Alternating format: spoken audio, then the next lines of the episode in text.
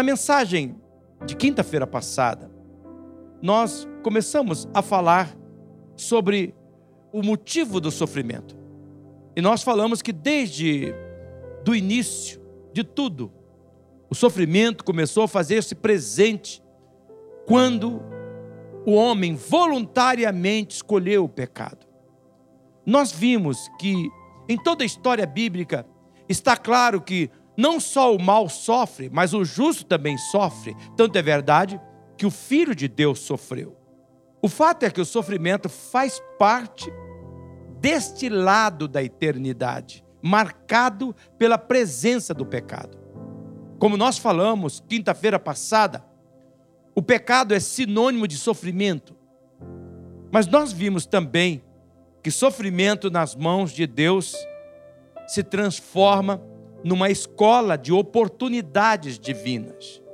Vimos que Deus dá serventia ao nosso sofrimento neste lado da eternidade. Deus usa as nossas dores para nos ensinar. Deus usa o nosso sofrimento para nos tornar mais obedientes. Deus faz a adversidade numa escola de transformação.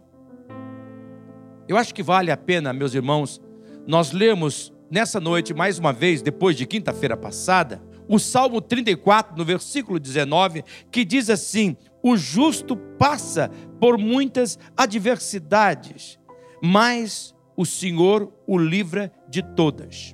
Olhe para esse texto. Se porventura você não deu atenção devida a ele na mensagem passada, dê neste momento. Deus tem uma mensagem clara nesse texto. Veja que o texto afirma que uma pessoa que crê passa por muitas adversidades. Como nós estamos vendo, ela sofre como todas as pessoas, ela é frágil como todo mundo é neste lado da eternidade. Mas veja que na segunda parte do texto, o texto registra que o Senhor o livra de todas. Eu já disse que eu acredito que esse livro de todas se relaciona ao fato de Deus estabelecer um limite ao alcance do sofrimento, uma vez que o texto também indica que a gente passa por essas adversidades, que a gente não cai nessas adversidades, que a gente não fica atolado nessas adversidades. E por que, que é que a gente passa, mas não fica destruído? Porque Deus controla o impacto do sofrimento na vida daqueles que creem. Se você crê em Deus, você é uma mulher de fé, você é um homem de fé, pois pode ter certeza, o vendaval que você está passando, as lutas que você está enfrentando, não é para destruição, é para transformação. Deus vai chegar, Ele já está cuidando do controle, do volume desse sofrimento, do impacto dele na sua vida. Pode ter certeza. De maneira que você vai passar e vai cantar do outro lado: só o Senhor é Deus. Posso ouvir um glória a Deus? Na mensagem passada, eu afirmei que nós enfraquecemos o impacto do sofrimento através de duas atitudes. A primeira é que nós temos que remodelar as nossas expectativas. Nós temos que remodelar as nossas expectativas. E uma das tragédias que eu vejo na vida é que as pessoas, elas se preparam para ser feliz, elas se preparam para o prazer, elas se preparam para a prosperidade, mas elas não se preparam para o sofrimento. Elas não se preparam para o sofrimento elas não tomam consciência que nesse lado da eternidade nós vamos passar por dificuldade e por isso elas não estão preparadas quando o sofrimento chega. Então nós temos que remodelar as nossas expectativas. Se você não ouviu a mensagem de quinta-feira, ouça. Eu disse em segundo lugar que nós enfraquecemos o impacto do sofrimento quando nós cooperamos com o processo de cura que a dor exige. A cura, ela exige um processo e nós temos que cooperar. Nós vimos que o crente, devido à esperança que ele tem em Jesus, ele pode aguentar com paciência os sofrimentos. Nós vimos que nós podemos e devemos, de toda a nossa força, ver determinadas situações que nós vamos ver na nossa vida, que nós precisamos mudar aquela situação, que nós temos que mudar aquilo, que nós temos que procurar solução. Mas nós também vimos que existe certas situações que nós não podemos mudar, que nós vamos precisar suportar com paciência, que nós vamos ter que passar, é como a tempestade. Não tem jeito de você parar a tempestade. Você tem que passar pela tempestade. Você tem que ter uma postura adequada para aquele momento. Então você tem que cooperar. Deus espera que você faça a sua parte. Aquilo que você pode fazer, você faz. Mas aquilo que você não pode fazer, você tem que colocar nas mãos de Deus, como diz o Salmo 55, do versículo 22. Na primeira mensagem, eu apresentei res, resposta à pergunta de como é que nós podemos cooperar com o processo da cura e da dor e como é que nós podemos remodelar as nossas expectativas. Se você deseja ouvir esta mensagem, entre no nosso canal no YouTube e você lá vai poder ouvir essas pregações que vão dar a você base para você entender melhor a mensagem de hoje. Hoje eu vou continuar o assunto acrescentando outros aspectos que nós teremos que nos envolver para diminuir o impacto do sofrimento. E o terceiro aspecto é esse: nós, para enfraquecermos o impacto do sofrimento, nós precisamos trabalhar a nossa audição espiritual. A entrada do pecado neste lado da eternidade gerou em nós a natureza pecadora. Irmãos e irmãs, essa natureza pecadora inclina o nosso coração e os nossos ouvidos para ouvir mais a voz da incredulidade, a voz do medo, a voz da vontade egoísta, da nossa humanidade decaída. Devido a isso, nós nos tornamos pessoas ansiosas, nós nos tornamos pessoas assustadas, precipitadas, caminhando em passos largos para fora do propósito vitorioso de Deus para a nossa vida. Isso faz da nossa existência um caos, pois nós perdemos a ação provedora de Deus para nos capacitar a vencer a força do sofrimento causado pelas adversidades decorrentes desta vida. É por isso que intencionalmente nós precisamos investir na nossa capacidade para ouvir a voz de Deus. A Bíblia registra o lamento de Deus por não darmos ouvido a Ele, conforme nós vemos no Salmo 81, que eu convido você para ler comigo. Deus lamentando, dizendo assim no verso 13: Se o meu povo me ouvisse e seguisse os meus caminhos, com rapidez eu voltaria a minha mão contra os seus adversários. Se eu fosse você, grifaria esse versículo bíblico na sua Bíblia. Se eu fosse você, não me esqueceria mais desse versículo. Olhe para ele, por favor. Veja que nesse texto Deus lamenta a nossa fraca audição espiritual. Deus aponta que ele já teria diminuído o impacto do sofrimento causado a eles neste mundo se apenas dessem ouvido, seguindo a sua voz. Mas o fato é que nós damos mais ouvidos aos nossos sentimentos contrários. Nós damos mais ouvido às circunstâncias contrárias, à voz da ansiedade, a voz da maldade humana. E devido a isso, Deus precisa nos tirar, escute bem isto, é muito importante. Estou chegando num ponto delicado da nossa mensagem, que eu preciso que você escute bem isso. Devido a isto, porque nós não damos ouvido a Deus, Deus precisa nos tirar do contexto de onde nós estamos, para que nós possamos dar ouvidos a Ele. Eu vejo isso claramente na história de Abraão. Deus fala com Abraão. Deus fala com ele de maneira clara, porque ele estava duvidoso, Abraão estava duvidoso, temeroso. Então Deus reafirma a Abraão que ele iria cumprir suas promessas sobre a vida dele e que ele teria um filho para ser seu herdeiro. Mas Abraão, ao invés de escutar Deus, ele via apenas a realidade humana dele. A mulher era velha, velhinha, 90 anos. Ele tinha 99 anos e eles não podendo ter mais filho. Ele só conseguia ver isto. Ele só percebia que o único herdeiro que ele possuía era o seu empregado, Eliezer de Damasco. A única coisa que ele conseguia ver era o que lhe faltava e não o que Deus tinha dado a ele. Eu quero parar aqui. O Abraão só conseguia ver o que lhe faltava e não o que Deus tinha. Talvez esse seja o motivo meu e seu de nós estarmos, quem sabe, vivenciando um momento delicado. Seus olhos estão naquilo que lhe falta e não naquilo que Deus tem. Veja, meus irmãos, que na história bíblica, Deus precisou fazer para Abraão ouvir a voz dele. Ele teve que tomar uma providência que está clara, registrada em Gênesis, no capítulo 15, no versículo 5 e no versículo 6, onde nós lemos: Deus pegou, levou Abraão para fora da tenda e disse-lhe: Olhe para o céu Conte as estrelas, se é que pode contá-las. E prosseguiu: Abraão, assim será a sua descendência. E o versículo 6 termina dizendo: Abraão creu no Senhor, e isso lhe foi creditado como justiça. Como nós vemos na história bíblica, Deus precisou tirar Abraão do seu contexto. Deus precisou levar Abraão para fora, para que ele pudesse ouvir Deus, para que ele pudesse ouvir o que Deus estava fazendo.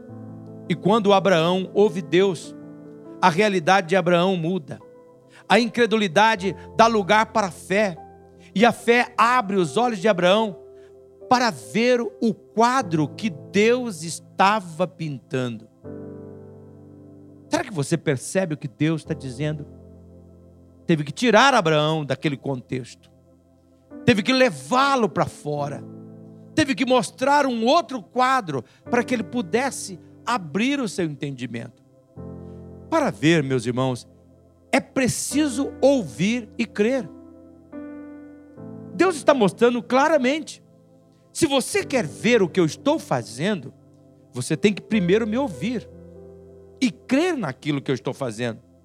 Por isso, se você deseja diminuir a força do sofrimento, você precisa investir na sua capacidade para ouvir Deus. Você precisa investir em um ouvido que discerne a voz de Deus. Eu creio que é isso que Deus deseja da nossa audição espiritual, que nós sejamos capazes de discernir a voz dele das outras vozes das vozes da incredulidade, das vozes da maldade humana, das vozes do mal. É tanto verdade que Jesus afirmou em João no capítulo 10, no versículo 27, ele diz: As minhas ovelhas escutam a minha voz, e eu as conheço, e elas me seguem. Olha bem para esse texto. Eu vejo que nesse texto Jesus deixa claro que as ovelhas ouvem a voz dele, e porque sabe discernir a voz dele, elas os seguem elas sabem onde deve andar. A conclusão, irmãos e irmãs, é óbvia. Quando nós escutamos a voz de Deus, nós somos postos numa dimensão protetora aonde a força do sofrimento perde o seu impacto total. Por isso, muitas vezes, para nós aprendermos a ouvir a voz de Deus, Deus precisa, escute bem isso, para aprendermos a ouvir a voz de Deus, Deus precisa arquitetar situações. Deus precisa criar contextos. Deus precisa ordenar acontecimentos para que nós possamos estar com a postura necessária para nós ouvirmos a voz de Deus. Pare agora neste momento, por favor. Não deixe nada tirar a tua atenção. Esse é o momento divino. Deus te trouxe aqui. E Ele está dizendo. E eu tenho permitido algumas situações. Outras eu tenho ordenado. Eu tenho arquitetado. Para que você aprenda a escutar a minha voz. Para que você aprenda a discernir a minha voz. A Bíblia registra a fala de Deus através do profeta Oséias, no capítulo 2, no versículo 14 como é que Deus precisou agir com a nação de Israel, seu povo, para que eles aprendessem a ouvi-lo. Olhe comigo o texto de Oséias 2,14. Portanto, agora eu vou atraí-la, falando para a nação. Eu vou levá-la para o deserto E eu vou lhe falar com carinho. Esse é um outro texto que Deus está trazendo nessa noite para dar resposta às pessoas. Estão achando que Deus não ama, que Deus não tem carinho por você. Ele diz: não, o contrário. Eu estou ordenando circunstâncias e situações, contextos, para falar com você com carinho. Como nós vemos, muitas vezes Deus precisa nos colocar à parte. Nesse caso, como nós vimos, no deserto, para que a nossa atenção esteja focada nele 100%, para nós aprendermos a dar ouvido à sua voz. Às vezes Deus nos chama à parte, como ele fez com Abraão. Em outras, ele arquiteta, ele ordena situações. A pergunta que nós temos que considerar é esta: o que Deus terá que fazer para nós darmos atenção, para nós ouvirmos, para nós melhorarmos a nossa audição espiritual? Deus tem falado, a Bíblia diz no livro de Jó que Deus fala, ora de uma maneira, ora de outra, mesmo quando nós não damos atenção. Talvez Deus tenha falado com você, através da sua mãe, através do seu pai, através de um irmão, através de um amigo, através de uma pessoa desconhecida. Você passou na rua e de repente aquela frase tomou um poder tão grande no seu coração. Você diz: por que aquilo está me chamando a atenção? Nem sei quem é aquela pessoa. Deus falando. Às vezes, Deus precisa botar um muro para que você bate com a cara no muro e pare. O que está acontecendo? Para Balaão, por exemplo, Deus precisou mandar um jegue para falar com ele. E a mula falou para Balaão, um profeta: Você alguma vez me viu fazer isso? E o, o cara fica tão burro que ele conversou com o burro. Não, não vi. Mas então, dá uma olhadinha na tua frente. Tinha lá um anjo e ele não conseguia ver. Muitas vezes Deus tem feito isso. O que, que Deus terá que fazer para você aprender a ouvi-lo, a escutar? O sofrimento perde a força de impacto quando nós remodelamos a nossa expectativa, quando nós facilitamos o processo da cura da dor, mas também quando nós investimos na nossa capacidade de ouvir a Deus. Mas em quarto lugar, nós enfraquecemos o impacto do sofrimento quando nós abraçamos a nossa missão nos períodos de dores. Abrace sua missão. Preste bem atenção. Deus muitas vezes nos coloca em situação de sofrimento, ou então de isolamento, de quietude, de calmaria, porque Ele quer treinar o nosso ouvido. Para ouvir Ele, porque Deus quer que você aprenda, compreenda, que você tem uma missão neste mundo para ser cumprido. O sofrimento, ele enfraquece quando nós damos intencionalidade às tribulações. O sofrimento enfraquece quando você relaciona seu sofrimento a uma causa divina. Existem muitas pessoas que aumentam a força do sofrimento quando relutam em aceitar a situação. E aqui, deixo dizer com toda clareza, aceitar a situação não significa gostar da situação. Não significa ver aquela situação como natural ou então negar a dor, fazendo de conta que não está acontecendo nada, que nada tem valor, que aquilo que está acontecendo não tem valor nenhum.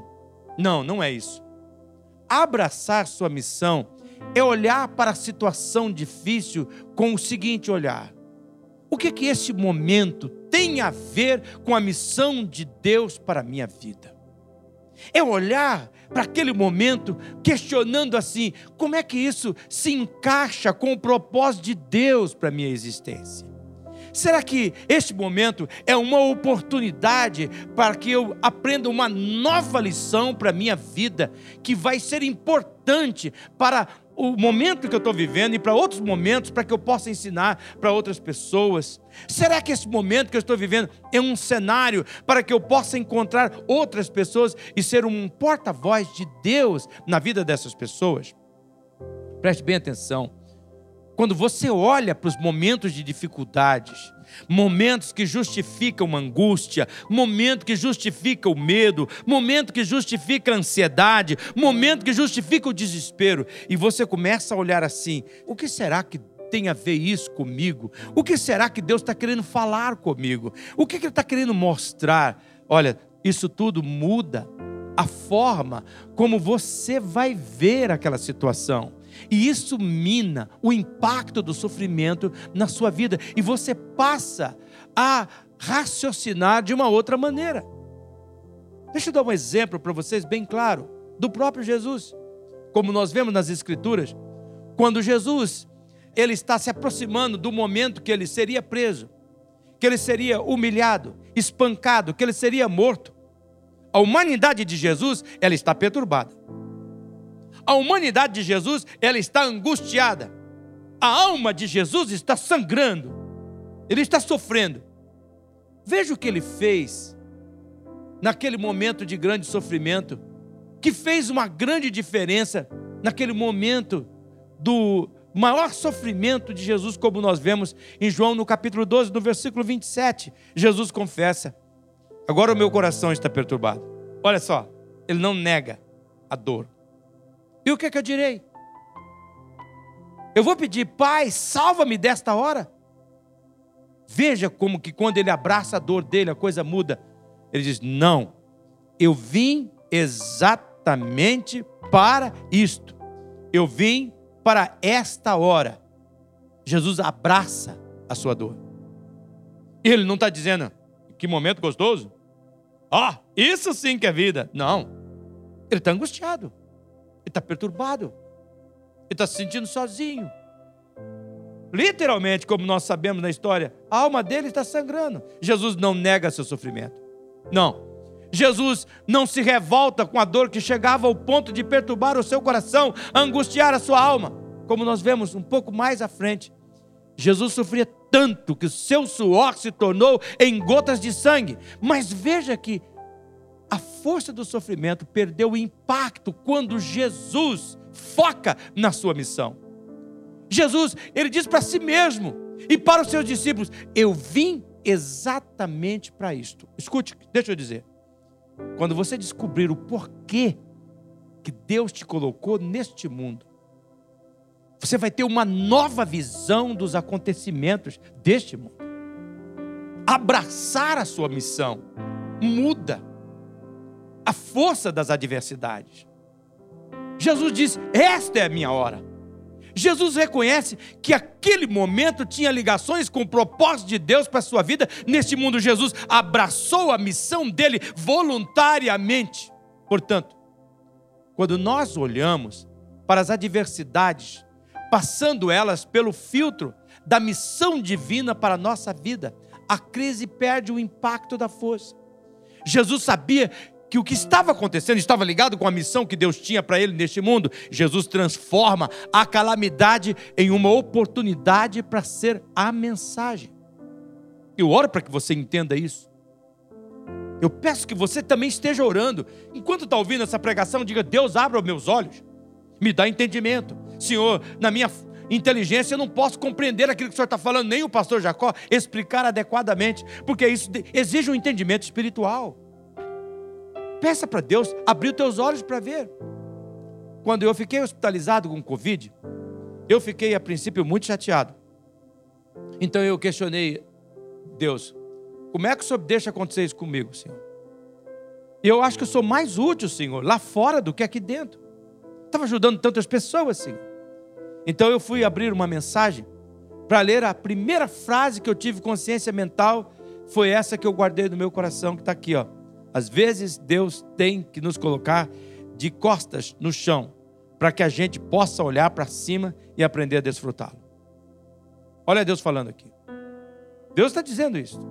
Às vezes eu tenho que te colocar de costas no chão para você aprender a olhar para cima, para você desfrutar. Imediatamente eu compreendi que Deus estava falando comigo. Eu abracei a minha missão e logo, sabe o que aconteceu? Eu comecei a perceber que aquele momento tinha tudo a ver comigo e Deus. Eu comecei a ver que aqueles oito dias no hospital, Deus tinha preparado comigo. Ele queria que eu estivesse ali para ouvir a voz dele e de cumprir também um, o propósito que ele tinha para mim naquele momento. Ele queria que eu aprendesse a desfrutá-lo mais. Foi isso que eu fiz. E eu passei então, peguei a minha Bíblia, passei a ler a carta de Colossenses, passei a observar Jesus como o segredo da vida. E enquanto eu contemplava Jesus, eu fui transformando o meu quarto de hospital em um lugar de testemunho. Eu falei de Jesus às pessoas que trabalhavam naquele hospital. Nenhuma pessoa que entrou no meu quarto naqueles oito dias de, de isolamento saiu dali sem que eu apontasse para Jesus. Na verdade, eu posso dizer para vocês que algumas vezes eu percebi que algumas enfermeiras iam no meu quarto apenas para ouvir alguma coisa de Deus para a vida delas e para que eu orasse por elas, para que eu intercedesse por elas. E o mesmo aconteceu na minha cirurgia de câncer. Quando eu, eu estive internado para minha cirurgia de câncer, durante o período, dois dias que eu estava lá, eu ouvi pessoas, eu orei com pessoas, eu testemunhei com pessoas, eu abracei a minha missão. E olha, naqueles dias que eu estava internado, em dois dias, eu entreguei, sem sair da minha cama, 50 livros a pessoas diferentes, inclusive para uma que eu não consegui ver, porque a enfermeira disse: Eu já vi que esse livro vai servir para um paciente que ele viu com o livro e pediu. Eu posso levar um para ele? 50 livros naqueles dois dias. Inclusive, algumas enfermeiras eu mantenho contato até hoje. Eu abracei a minha missão. Aquele momento de sofrimento perdeu o seu impacto. Mensagem é clara. Deus está falando com você. Olhe os momentos difíceis como oportunidades de cumprir sua missão de vida. Agora, o que a gente faz para abraçar a nossa missão de vida? Será que você já sabe porque Deus te colocou neste mundo? A minha vida mudou quando eu descobri que Deus me botou neste mundo com um propósito. Porque, pelo amor de Deus, eu, quando eu era criança, eu tinha raiva. Não, a minha cor era parda. Chegava na escola, ela, que cor que você tem? Ah, meu registro está escrito parda. O que, que é isso? Amarelento, lombriguento. Tinha todos esses apelidos. Não tinha tamanho. Cheio de micose, de sarna, de piolho, de um punhado de coisa. Vivia uma vida de miséria. E a minha vida mudou quando eu descobri o chamado. Quando eu descobri que Deus me chamou, botou neste mundo. E Ele precisaria de uma pessoazinha feito eu. Eu abracei a minha missão. Qual é a tua missão? Que, que Deus tem para a tua vida neste mundo? Perde o impacto quando você olha a vida a partir de você entender: Deus me colocou aqui para um propósito, então eu vou atrás desse propósito. Para você abraçar sua missão, primeiro faça isso, ó. Seja consagrado, tira todo estorvo. Tira todo estorvo, tudo aquilo que atrapalha. O que, que Deus já disse para você assim, ó? Tira isso daqui. Se você tirar, você vai ver. O sofrimento vai perder o impacto. Não é que você não vai sofrer, mas vai perder a força.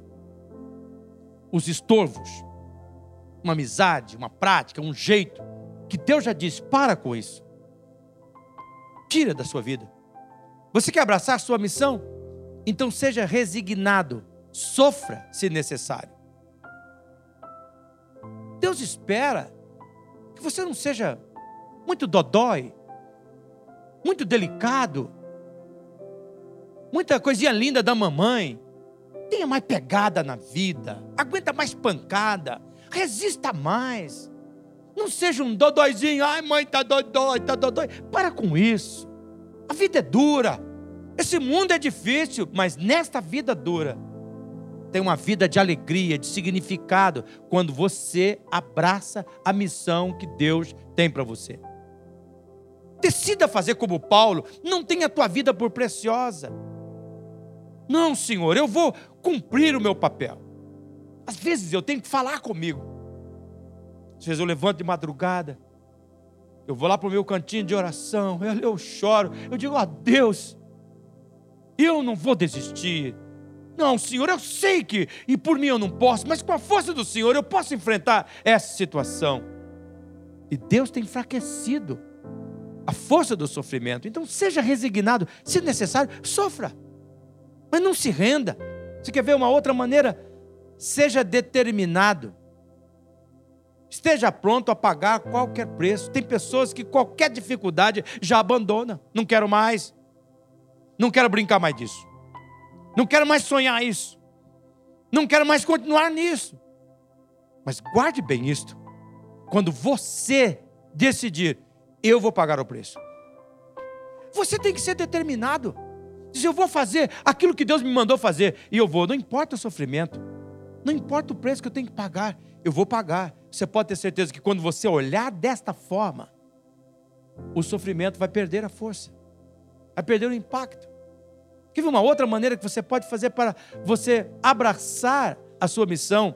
É tenha serventia. Toque a vida das pessoas. Ao invés de você esperar que as pessoas olhem para você, apoie você, fortaleça você, seja você a voz do fortalecimento, seja você a voz do ânimo.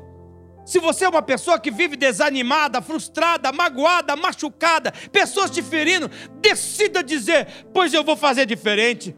Eu vou curar pessoas, eu vou animar pessoas, eu vou alegrar pessoas, eu vou fortalecer pessoas. E você vai ver que aquele impacto do sofrimento vai perder a força.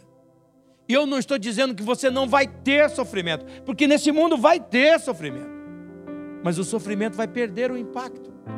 Você remodela as suas expectativas.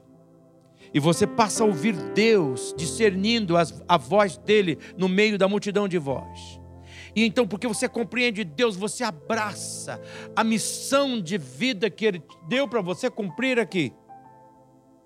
E quando você faz isso, tem algo que você pode fazer ainda. É por último, eu quero terminar dizendo isso. Você enfraquece a força do sofrimento quando você aceita o trabalho dos anjos.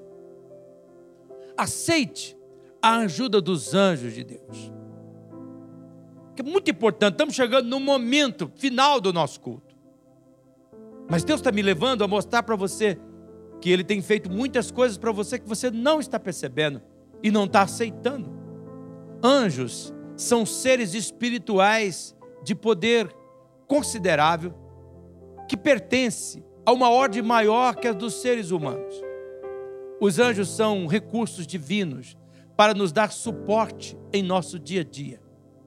Você sabia disso? Os anjos são recursos divinos para nos dar suporte no nosso dia a dia. Eu creio que em determinados momentos, Deus faz o céu baixar sobre nós. Deus manda socorro, Deus manda ajuda, apoio, aquele que crê através dos anjos dele. Eu quero mostrar para você, provando isso biblicamente. Olha Hebreus, capítulo 1, no versículo 14. Diz assim: Os anjos não são todos eles espíritos ministradores enviados para servir aqueles que hão de herdar a salvação. Olha para esse versículo. Você perde muito quando você não estuda a Bíblia. Você perde muito quando você, às vezes, eu não estou entendendo, não vai lendo, lendo, até o ponto que essas verdades começam a brotar. Os anjos são espíritos ministradores enviados por Deus para servir aqueles que creem em Cristo. Olha, com clareza, pode crer. Deus usa seus anjos naqueles momentos que você não tem força, que o sofrimento está batendo pesado. Deus pode crer.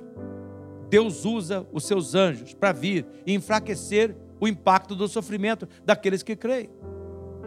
O problema nosso é que nós ligamos anjos com seres de asas, com vestes reluzentes. E muitas vezes, anjo de Deus parece na nossa frente, ao nosso redor, em nossa vida, com vestimentos diários, com vestidos, com roupas diárias, do nosso diário, com cheiro de suor. Eu creio que os médicos que Deus colocou em meu caminho para tratar a minha cirurgia de câncer foram anjos de Deus em minha vida. Eu creio que as enfermeiras que apareceram durante o meu período e até hoje foram anjos de Deus da minha vida. Deus envia seus anjos para nos proteger do impacto do sofrimento. Eu vou mostrar para os irmãos. Olha o Salmo 91, no versículo 1, no versículo 11. Porque a seus anjos ele dará ordem a seu respeito para que protejam em todos os seus caminhos. Olhe para esse texto. Eu creio que você precisa anotar esse versículo. Quem sabe, você precisa decorar esse texto. Deus dá ordem aos seus anjos para que protejam todos os seus caminhos. Vale repetir: os anjos não são todos eles, como diz o texto bíblico, espíritos ministradores, seres celestiais, enviados por Deus para servir aqueles que hão de herdar a salvação. O que, que Deus está dizendo? Deus usa anjos para nos dar suporte, para nos fortalecer nos períodos difíceis que nós passamos. Então, qual é a nossa melhor atitude?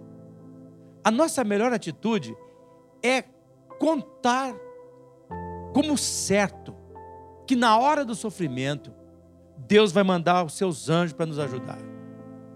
Nós precisamos, então, nesses momentos, queridos, adquirir a postura de olhar para os acontecimentos da vida, ora perguntando: Senhor, esse é o anjo que o Senhor enviou para falar comigo? Ou outra hora perguntando: Senhor, é eu que vou ser esse anjo agora na vida desta pessoa? Mas nós não podemos esquecer: quem dá ordem aos anjos de Deus é Deus, e não é você. O nosso papel é crer no fato que Deus, sempre que for necessário, Ele aciona os anjos para nos ajudar a enfraquecer o impacto do nosso sofrimento. Eu quero ler alguns textos com vocês neste momento, para terminar a minha mensagem, onde exemplifica o trabalho dos anjos ao nosso favor. O primeiro texto é o de Atos, capítulo 5, quando prenderam Pedro por pregar o evangelho, e nós vemos lá que por isso mandaram prender os apóstolos, colocando numa prisão pública. Verso 19 diz: Mas durante a noite, um anjo do Senhor abriu as portas do cárcere e levou-os para fora. Veja, levou-os para fora. Veja que nesse texto, Deus enviou um anjo para fazer um livramento. Tá os apóstolos, eles estão presos, e no meio da noite, Deus mandou um anjo que soltou eles. Qual é a mensagem? Quando você estiver sofrendo e o sofrimento for demais, olhe para aquele momento, Senhor, cadê o teu anjo para me livrar deste momento? Deus vai mandar. Pode olhar, esperando. Deus vai mandar. Conte com livramentos de Deus efetuado por anjos na sua vida. Eu quero contar uma experiência que eu tive no ano de 2005. Eu estava em Nova York com a minha esposa. E a gente estava vendo de um subúrbio, de um bairro, longe. Nós tínhamos encontrado um brasileiro lá. E nós estávamos voltando para o nosso hotelzinho, que era é, bem no centro. E nós pegamos o último trem.